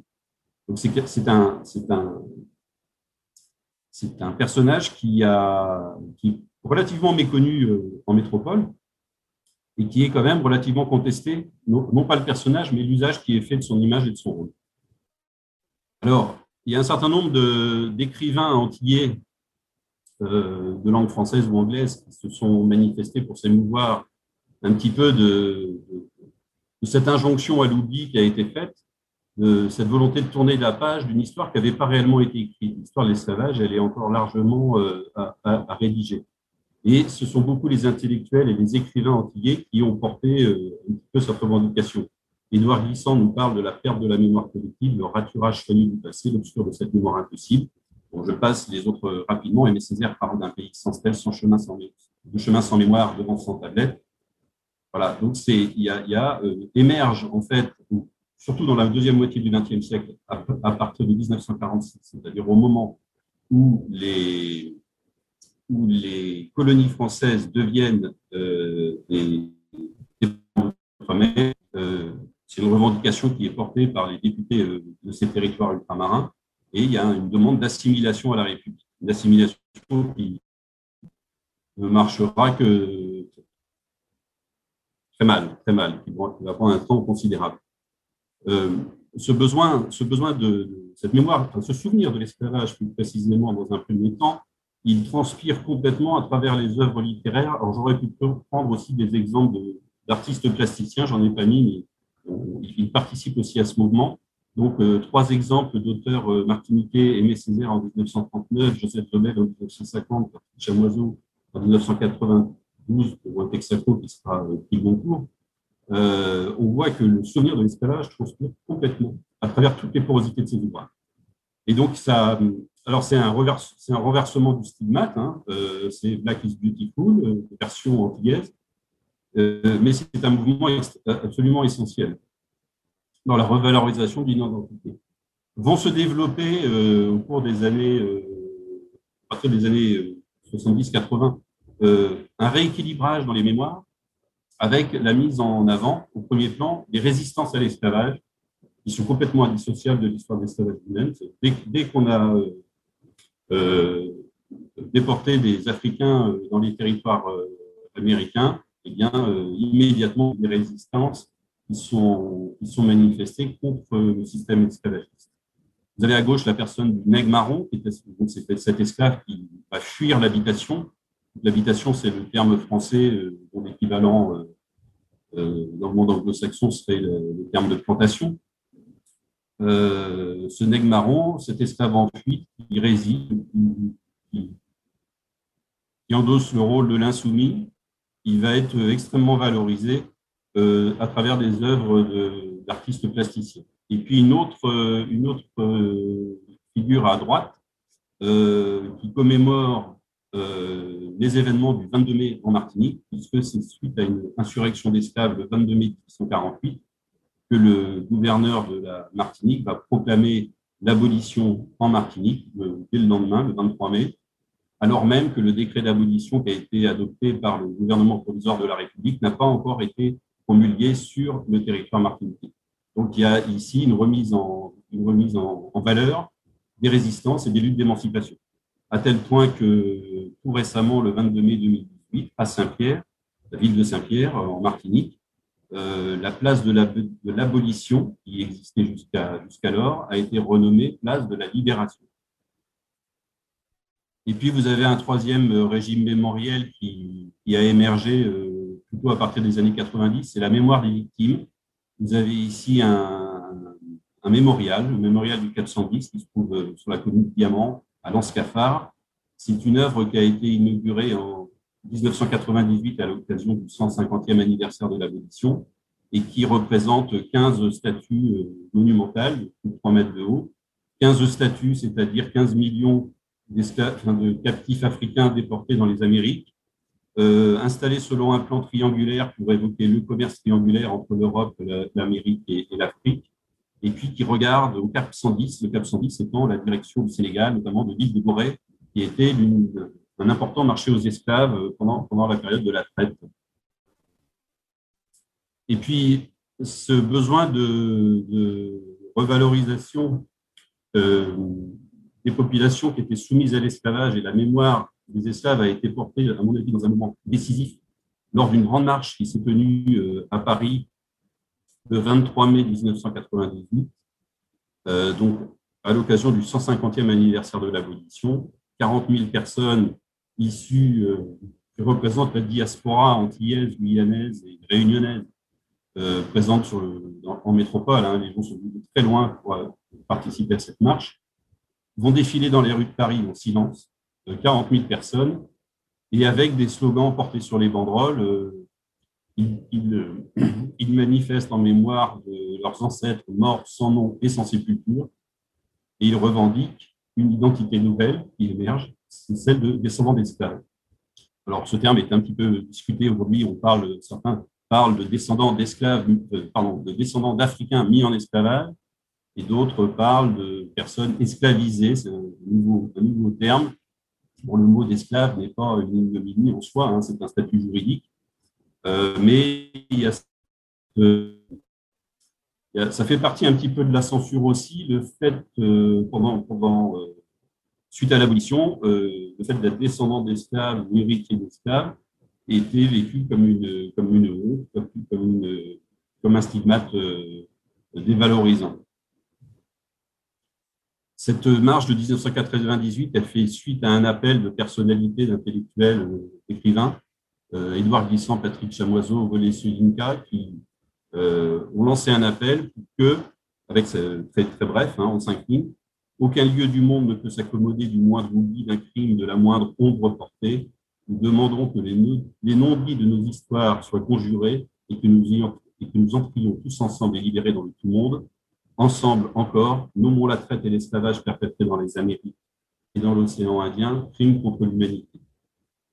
Ça va euh, conduire à l'adoption de la loi Taubira, enfin une des lois Taubira, la première, une autre ensuite, en, 21 mai, une loi qui a été adoptée le 10 mai 2001 et promulguée le 21 mai, tendant à la reconnaissance de la traite et de l'esclavage en tant que crime contre l'humanité, euh, ce qu'il faut signaler, c'est que c'est une loi d'initiative parlementaire, c'est une proposition de loi, donc elle n'émane pas du, gouvernement. Euh, Christiane Taubira était alors députée de Guyane, et, euh, et c'est surtout une loi qui a été adoptée à l'unanimité. Donc, l'article 1er précise que la République française reconnaît que la traite négrière transatlantique ainsi que la traite dans l'océan Indien d'une part et l'esclavage, d'autre part, perpétré à partir du XVe siècle aux Amériques et aux Caraïbes, dans l'océan Indien et en Europe contre les populations africaines, indiennes, malgaches et indiennes, constitue un crime contre l'humanité. Voilà, c'est une, affirmation. La, représentation nationale euh, adopte ce, point de vue. Et surtout, l'article 2 est extrêmement intéressant parce qu'il euh, convoque l'archéologie dans le débat. Il euh, prévoit que les programmes scolaires et les programmes de recherche en histoire et en sciences humaines accorderont à la traite négrière et à l'esclavage la place conséquente qu'ils méritent. La coopération qui permettra de mettre en articulation les archives écrites disponibles en Europe avec les sources orales et les connaissances archéologiques accumulées en Afrique, dans les Amériques, aux Caraïbes et dans tous les autres territoires ayant connu l'esclavage sera encouragée et favorisée. 2001, euh, c'est cette loi qui reconnaît l'esclavage comme crime contre l'humanité. C'est aussi en 2001 qu'est adoptée la loi sur l'archéologie préventive, qui va euh, permettre de, renouveler profondément, enfin de, donner un cadre juridique à une pratique qui existait déjà, mais qui va profondément renouveler l'approche euh, et, la pratique de la discipline. Le Code du patrimoine ainsi que peut, mettre peut être mis en parallèle avec une phrase qu'on trouve dans un ouvrage d'Édouard Glissant qui s'appelle Le discours antillais, publié en 1981. Hein, il nous dit que parce que la mémoire historique fut trop souvent raturée, l'écrivain antillais doit fouiller cette mémoire à partir des traces parfois latentes qu'il a repérées dans le réel. Et le Code du patrimoine utilise le même vocabulaire en matière d'archéologie, constitue des éléments du patrimoine archéologique, les vestiges, biens et autres traces de l'existence de l'humanité, y compris le contexte dans lequel ils s'inscrivent.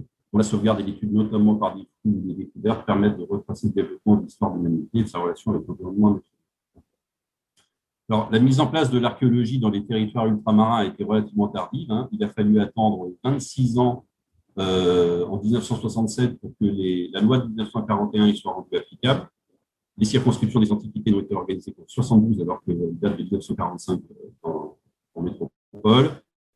Les premiers services d'archéologie, euh, tels qu'on les connaît aujourd'hui, n'apparaissent dans les départements d'Amérique au tout début des années 90. Il faut attendre 2011 pour avoir un équivalent à La Réunion et il n'y a toujours pas de service d'archéologie au sein de la direction des affaires culturelles de Mayotte. Pareil, les instances scientifiques euh, chargées de l'évaluation de la recherche en archéologie, eh bien, c'est 2007 qu'elles sont constituées pour les, pour les Outre-mer français, alors qu'elles existent depuis 1994 pour la métropole. Alors, si, si, on balaye un peu la programmation de la recherche, on s'aperçoit que dans la programmation donc, qui, est, fixée par le Conseil national de la recherche archéologique, eh bien, euh, en 1985-89, dans cette programmation-là, il n'y a aucun programme qui traite des Outre-mer français. Euh, un premier programme, le programme 32, apparaît en 1990, mais il traite principalement d'archéologie précolombienne. Il y a juste deux, petites thématiques qui sont mises en avant qui traite des premiers établissements français et de la colonisation française. Donc, vous voyez, c'est très européano-centré. L'esclavage n'est mentionné dans cette programmation que comme un marqueur chronologique. 1848, c'est la fin en fait, du champ, champ d'investigation de, de l'archéologie tel qu'il apparaît dans cette programmation. Je, vais passer très vite pour gagner du temps. Je vais arriver tout de suite sur la programmation de 2016, où là, par contre, on a une vraie place qui est faite à l'archéologie de l'esclavage. Hein, euh, et où on va s'efforcer euh, d'étudier les populations sous serviles en tant qu'objet d'étude particulier. Euh, et donc, les, les, thématiques qui seront abordées, c'est d'abord l'histoire de l'habitat, les quartiers serviles sur les habitations, l'étude des productions de la culture matérielle, notamment des productions céramiques, et aussi l'étude des ensembles funéraires. Il y a une, petite ligne sur la question du marronnage. Le marronnage qui est particulièrement avancé, enfin, c'est une thématique qui a beaucoup progressé à La Réunion et la programmation souhaite qu'on étende ces recherches dans les autres territoires aux Petites Antilles Je signale deux colloques importants qui ont eu lieu, l'un en 2011 à l'Université de La Rochelle sur les patrimoines de la traite négrière et de l'esclavage, donc un programme assez élargi qui traite à la fois des archives, des monuments historiques et un peu d'archéologie. Et puis un autre qui est à mentionner plus récent euh, en 2012, donc euh, qui s'est tenu au musée du Quai Branly, qui était organisé par euh, l'Institut national de recherche archéologique préventive, le Comité pour l'histoire et la mémoire de l'esclavage, le ministère de la Culture et le musée du Quai Branly, donc sous la direction de Jean-Paul Jacob et de André Delpech, et qui a dont les actes ont été publiés en 2014. Et vous voyez, c'est quand même le petit clin d'œil, c'est que l'illustration de couverture, c'est ce fameux monument mémoriel que je vous ai parlé tout à l'heure, euh, installé à l'Anse au Diamant. Donc la relation entre archéologie et mémoire est particulièrement importante. Les thématiques d'études, c'est l'étude des, quartiers serviles des habitations. Il y a un exemple d'habitation euh, fin du XVIIIe siècle sur la commune de, Sainte-Marie en Martinique. Ces petits rectangles noirs sont les, cases, les, cases, les rues Casse-Nègre, donc les quartiers d'esclaves, qui sont une, et non pas des villages d'esclaves. Ce n'est pas, c'est pas une micro-société à part, c'est bien une composante essentielle des habitations coloniales. Et pendant très longtemps, on s'est principalement consacré à l'étude de l'appareil industriel, de ces sucreries, indigoteries, et tout l'appareil de production de produits agro-industriels coloniaux, et en, négligeant complètement les fouilles euh, et l'étude des habitats servis. Ça, c'est un, c'est domaine d'étude qui est en phase d'être développer un exemple sur euh, l'habitation euh, euh, du Buc à la Trinité, toujours en Martinique, qui met au jour des vestiges, alors d'une très grande modestie, mais qui sont quand même fortement évocateurs. Les houes, des fers de houe qui sont enfin l'outil d'exploitation de la canne à sucre, hein, qui est la, grande production agricole qui va faire la richesse notamment de Saint-Domingue. Donc, dans ce fer de houe, vous avez un manche en bois, au bout du manche en bois, vous avez un esclave et puis des colliers de servitude qui euh, expriment aussi euh, le contrôle des populations esclaves par, euh, par les propriétaires colons. On tente de mettre en œuvre des fouilles extensives. Ici, la fouille d'une habitation toujours au diamant. vous voyez la partie résidentielle qui est matérialisée par des maçonneries en, en pierre. Et puis, au premier plan, les trous de poteaux, des cases d'esclaves que l'on cherche à étudier ça, a des vibrations, je dirais, euh, dans, l'opinion publique, puisque ce type d'opération, euh, la presse en rend compte en mettant l'accent non pas sur euh, les découvertes des habitations, donc la partie résidentielle et la, demeure du maître, mais bien les cases d'esclaves qui sont elles aussi un élément de patrimoine d'une très grande modestie, puisqu'elles ne sont conservées que sous la forme de, trous de poteaux.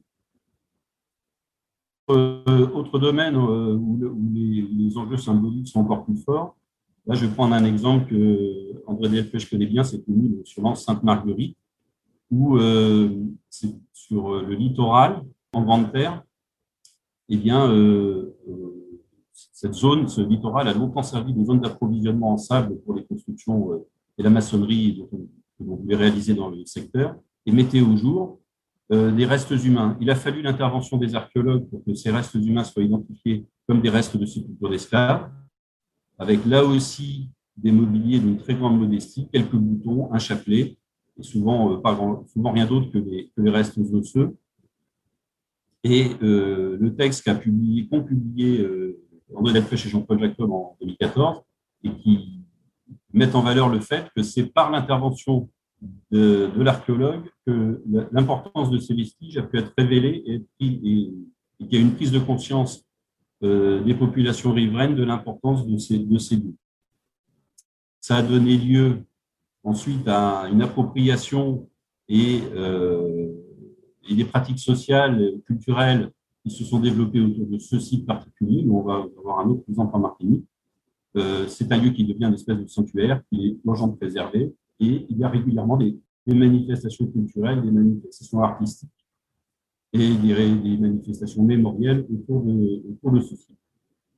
Un autre exemple en Martinique, beaucoup plus récent, un, site pareil, une nécropole, un cimetière d'esclaves en bord de mer qui se trouve érodé par l'océan. Alors, chose curieuse, ce site avait été signalé euh, dès 1993 et on n'avait absolument rien fait. 20 ans après, il est à nouveau signalé et là, on lance des opérations de recherche archéologique sur ces vestiges. C'est une petite nécropole d'environ 80, 80 inhumations, euh, mais autour euh, de laquelle on a cherché à, communiquer, donc en organisant des visites de publics scolaires, en invitant les étudiants en formation du département d'histoire de l'Université des Antilles, en, proposant des conférences publiques et euh, pareil, il y a eu une appropriation par les, par les riverains qui ont érigé une stèle sur le site, une stèle qui est ornée sur une face d'un motif précolombien et sur l'autre face d'un motif euh, d'inspiration africaine, pour montrer que cette stèle relie euh, euh, les deux continents de part et d'autre de l'Atlantique.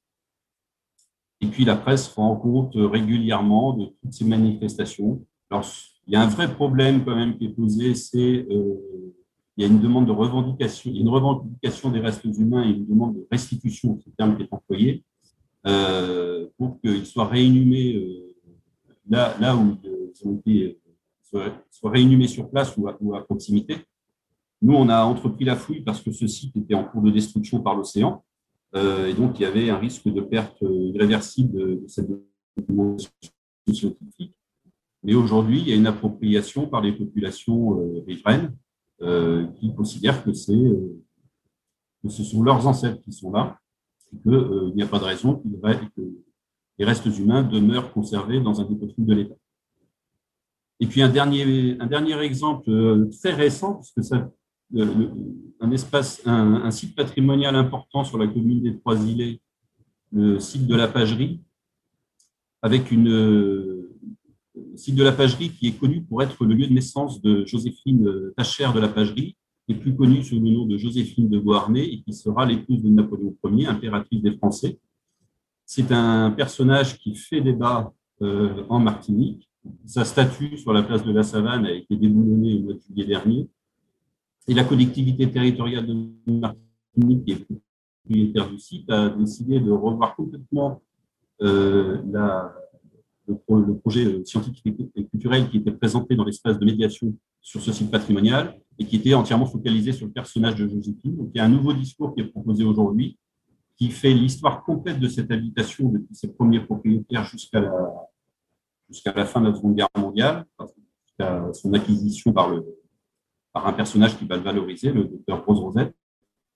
Et on a fait une place conséquente euh, aux esclaves qui ont été euh, on a retrouvé trace à travers les archives sur cette habitation. Donc, ont été publiés euh, sur un panneau la liste de, tous les prénoms de ces différents esclaves, leur âge, euh, leur valeur euh, également, et qui rééquilibre un petit peu et fortement le discours. Aujourd'hui, c'est le seul site de Martinique, le seul site patrimonial avec un espace de médiation et, un petit musée qui n'a pas le label Musée de France, mais le contenu est tout à fait de qualité, ce n'est pas un problème. Euh, d'ailleurs, le, terme de musée de France pose problème aux Antilles. Euh, et euh, qui, refait, qui, réaccorde une place considérable et les esclaves qui ont persisté sur cette habitation, ont existé sur cette habitation. Et puis, aurait dû accompagner ce projet la mise en œuvre d'une fouille programmée sur l'habitat servile dont on cherche la localisation encore sur ce site. La fouille devait se faire en 2020, elle a été ajournée en raison de la crise sanitaire. Nous espérons qu'elle pourra être programmée et, être engagée en 2021. Vous pourrez lire ces deux paragraphes qui sont attribués à Françoise Bergès, qui ont été publiés dans les actes du colloque euh, sur l'esclavage colonial qui s'est tenu au Témoigny, publié en 2014, et où elle, elle fait un parallèle entre la notion, entre la capacité de la discipline archéologique à révéler un patrimoine enfoui, un patrimoine oublié, un patrimoine euh, euh, qui était devenu tabou. Et euh, le grand intérêt, je pense, de la discipline archéologique, c'est qu'elle fait émerger la question de l'esclavage, elle, permet dans, une irruption dans le quotidien des populations riveraines, là où nous mettons en œuvre nos opérations. Clin d'œil, parce que les Antillais ont une capacité quand même à l'humour qu'on vient de souligner. Ça, c'est le personnage de Baval dans le Carnaval de Fort-de-France en février 2017. En 2017, on est en pleine campagne électorale et un candidat à la désignation par sa formation politique avait euh, tenu des propos euh, disant que lorsque l'on devient français, nos ancêtres, les Gaulois deviennent nos ancêtres. Et donc les Martiniquais euh, ont, répondu de cette manière-là en faisant de, ce personnage gaulois le, le, Vaval du carnaval de 2017 qui a évidemment été incendié le jour du mercredi décembre. Je vous remercie et j'espère ne pas avoir été trop long. Merci beaucoup euh, pour euh, tous ces, euh, tous ces exemples. Et c'est quelque chose qui résonne notamment pour moi, parce que j'ai eu l'occasion de travailler un peu à La Réunion et j'ai vu l'exposition sur le marronnage notamment. Et c'est vrai qu'il y a un grand champ de recherche et on voit vraiment le décalage institutionnel ici sur l'application la, sur l'ensemble du territoire de ces champs de recherche pour découvrir ces champs et les faire rentrer en patrimoine. Merci beaucoup. Alors, je sais qu'il y a eu des questions. Euh, peut-être qu'on prendre un petit temps pour répondre à quelques-unes, même si malheureusement, vous l'aurez vu, euh, on a été assez ambitieux dans le programme et du coup, on a déjà accumulé un certain retard. Donc, on va euh, essayer quand même de prendre un petit temps pour les questions. Oui, merci Jean et merci aux trois intervenants pour ces interventions vraiment passionnantes. Donc, en effet, on a eu quelques questions assez précises. Je dois dire, d'abord, il y avait Ninon qui avait demandé à Monsieur Delpech ce qui était advenu de la pièce Taïno qui avait été refusée par le Louvre Abu Dhabi et M. Delpech lui a répondu en ligne en disant qu'elle avait été rendue à son propriétaire qui la détient toujours en 2021. Euh, on avait aussi une question euh, de Stéphanie Hérault pour M. Delpech sur la, présentation aujourd'hui des caricatures de Charlie Hebdo dans les expositions. Comment se positionner entre politiquement correct et prudence, distance et apaisement. Bah, C'est très délicat, effectivement, et, euh, parce qu'on est, on a à la fois effectivement euh, le souhait euh, de, ne pas faire de provocation, ni de stigmatiser quoi que ce soit et autres. Et en même temps, euh, il y, a, la question de, ne pas céder aussi non plus à une forme de terrorisme intellectuel ou un terrorisme tout court d'ailleurs, qui aboutit à des drames. On, l'a vu récemment avec l'assassinat de Samuel Paty. Alors là, pour nous, c'est parfois compliqué parce qu'il y a, y a l'initiative qu'on peut prendre, voire une, une, certaine forme de courage. Il ne faut pas le, nier aujourd'hui hein, par rapport à une institution. Il y a les injonctions aussi de notre hiérarchie. C'est vrai qu'on on, est, on est typiquement, à mon avis, sur un terrain justement qui va en plein dans, dans les débats euh, que nous avons aujourd'hui. Quoi. Et, et, euh, c'est vrai que c'est un débat. Il faut rappeler quand même qu'on est des institutions laïques, qu'on euh, on a un discours scientifique parce que sinon, moi, je, vois poindre euh, par un certain nombre de cas que j'ai vécu, euh, et Damien Leroy peut-être aussi euh, pourrait en parler, par exemple sur ces histoires de la colonisation. C'est important de, débattre, mais après, il ne faut pas non plus faire du révisionnisme historique, hein, parce que des fois, on mélange la science, le patrimoine et notre travail d'historien ou d'archéologue avec les débats mémoriels et politiques. Et je trouve qu'il est dans une espèce de, de magma où on mélange tout, quoi. Et, ça, je crois qu'il euh, nous appartient. Alors, je crois qu'il ne faut pas agir individuellement, c'est là, je pense, une des solutions, euh, mais euh, aussi collectivement et revendiquer, en tout cas, moi, c'est mon point de vue, notre rôle d'expert et de scientifique. On peut se tromper, je, c'est pas mais la science, c'est l'objet, c'est le débat, c'est le doute, et on peut discuter avec nos pairs. C'est la question aussi de qui est expert ou pas, qui est habilité, par exemple, à censurer ou à dire qu'on fait ceci ou ça. C'est, je pense que c'est, une question qui, euh, évoqué la cancel culture, là, qui nous vient des États-Unis. Euh, je pense qu'il faut, faut être très vigilant parce que je pense que ça va, on est en train de déraper complètement et, je suis un peu inquiet pour la suite des, événements sur certains sujets. Quoi. Sinon, on va devenir tellement lisse qu'on ne dira plus rien. Merci pour votre réponse. C'est vrai que dans chacune des interventions, on se rend bien compte du rôle de l'expert scientifique qui est le conservateur dans toutes ces questions euh, de, censure euh, ou pas d'ailleurs. On a une autre question de Stéphanie Hérault pour Madame Graille cette fois, une question assez précise sur les archives, les archives d'Act Up qui ont fait l'objet d'un don aux archives nationales et vont faire l'objet d'une exposition au MUSEM. elle ne comprend pas très bien l'articulation entre Act Up et le MUSEM et elle se demande comment valoriser un fonds militant sans censure dans une institution nationale. Alors, les archives d'ACTUP, c'est un cas quand même un peu particulier parce que les archives d'ACTUP sont entrées aux archives nationales dans le cadre d'une procédure de liquidation euh, judiciaire. L'association était euh, euh, en difficulté financière. donc, il n'y a pas eu à proprement parler de, de, de, de réel choix de l'association quant à la destination de ces archives. Euh, et on peut, lui, on peut, on peut aller jusqu'à dire que cette décision a été euh, euh, le fait d'un certain nombre de personnes dans l'association, mais n'a pas forcément recueilli l'enthousiasme de l'ensemble des membres qui, pour certains, ont pensé qu'on leur tordait peut-être un peu le bras dans, cette, dans ce transfert de fonds. Alors, les associations, que ce soit Aide ou ACT UP, c'est un peu particulier parce que ce sont des associations qui ont elles-mêmes euh, travaillé sur leurs archives et pris en charge leurs archives de manière assez ancienne. Aide à commencer par plusieurs stagiaires archivistes, puis ensuite à, recruter un archiviste professionnel de, métier, et on a toujours un à l'heure actuelle. et Actop avait en fait un archiviste en interne euh, qui est quelqu'un qui, par ailleurs, aujourd'hui est très impliqué dans la revendication enfin, autour d'un local LGBTQI+, euh, à, à Paris. Euh, pour ce qui est du MUSEM, le MUSEM a, engagé une réflexion déjà depuis quelques années qui s'est traduite par une thèse CIFRE, qui est une thèse donc, euh, euh, et, par euh, un, donc un, doctorant qui s'appelle Renaud Chantraine et qui travaille sur la manière dont justement on peut intégrer des collections dans un musée ou travailler sur une muséographie LGBTQI+, qui est d'ailleurs, je crois, passé par l'école du Louvre.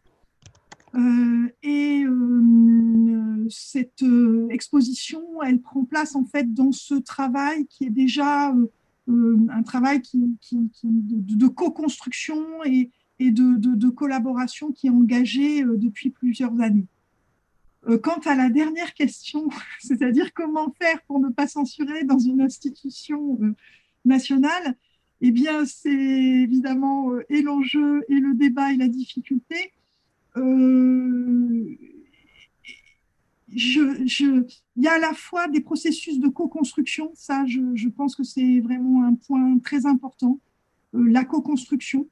la co-construction ne veut pas dire qu'on renonce à, à ce qui nous paraît important dans l'exercice de notre métier de scientifique, mais euh, elle oblige à un dialogue euh, qui ne peut être que euh, utile et salvateur. Après, qui est aussi chronophage, j'en ai bien conscience.